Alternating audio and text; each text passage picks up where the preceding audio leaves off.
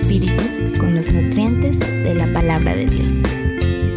Soy Brenda Pérez y esto es Nutrición Espiritual.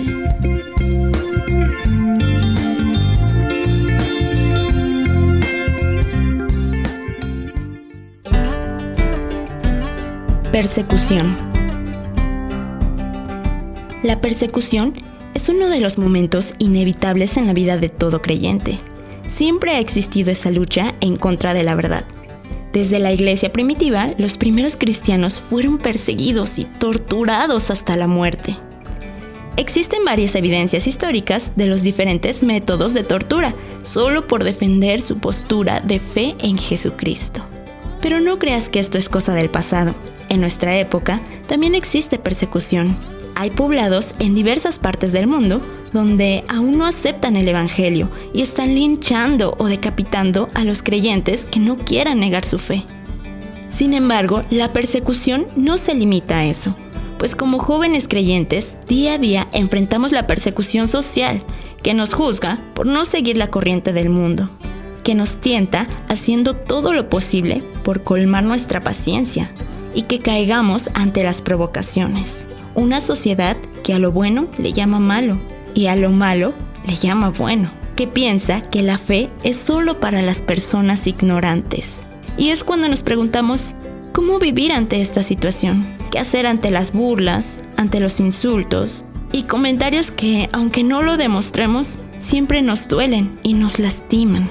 Primero déjame decirte que la persecución es algo natural pues segunda de Timoteo 3 del 12 al 14 dice, y también todos los que quieren vivir piadosamente en Cristo Jesús padecerán persecución, mas los malos hombres y los engañadores irán de mal en peor, engañando y siendo engañados. Pero persiste tú en lo que has aprendido y te persuadiste, sabiendo de quién has aprendido.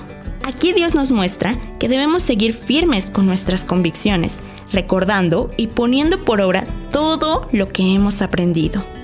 Otro pasaje que nos ayuda mucho a recordar en momentos de persecución es Primera de Pedro 4, versículos del 1 al 5, que dice, Puesto que Cristo sufrió por nosotros en su cuerpo, también ustedes deben adoptar esa misma actitud pues quien ha padecido en la carne, es decir, Cristo, terminó con el pecado para no vivir el tiempo que resta en la carne, conforme a las concupiscencias de los hombres, es decir, nuestros deseos internos, sino conforme a la voluntad de Dios.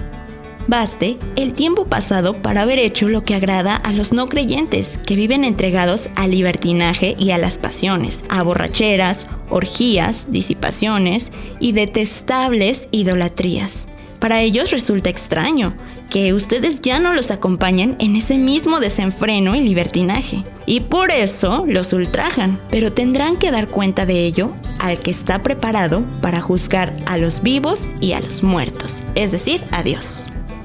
Seguir a Jesús cuesta. El precio de la obediencia es el sufrimiento en muchas ocasiones, pero vale la pena.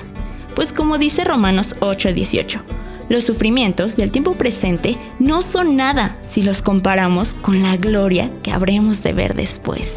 Si Dios nos permite que estemos siendo atribulados y perseguidos es con un propósito y créeme, una vez pasada esta dura tormenta, vas a madurar y tendrás la capacidad de aconsejar a alguien más que esté pasando por una situación similar, te lo aseguro. Recordemos que a Jesús también lo injuriaron, hablaron mal de él, se burlaron de él, le escupieron, lo golpearon y todo esto injustamente. Él lo soportó en tu lugar y en mi lugar solo por amor a nosotros. El cristianismo requiere de valentía, pues vamos a padecer a causa del Evangelio. Pero ahí, justo cuando sientas que ya no puedes más, cuando decidas recurrir a Dios y clamar por fortaleza, es cuando Él se glorificará. Él va a traer gloria a su nombre a través de nuestras aflicciones. Así que resiste, no estás sola. Y Dios te dice como a Josué en Josué 1.9, mira que te mando que te esfuerces y seas valiente. No temas ni desmayes, porque Jehová tu Dios estará contigo en donde quiera que vayas. Y que como el apóstol Pablo, para ti lo más importante sea la gloria de Cristo. Y puedas decir, para mí el vivir es Cristo y el morir es ganancia.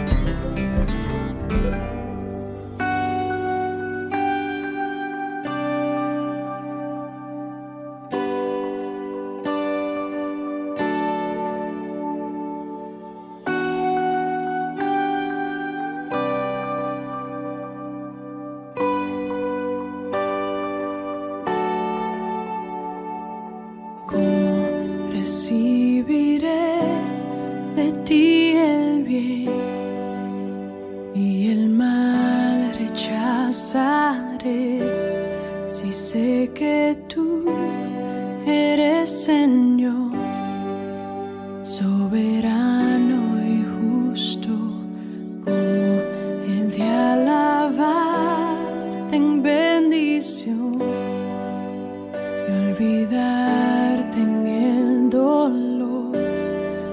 sé que tienes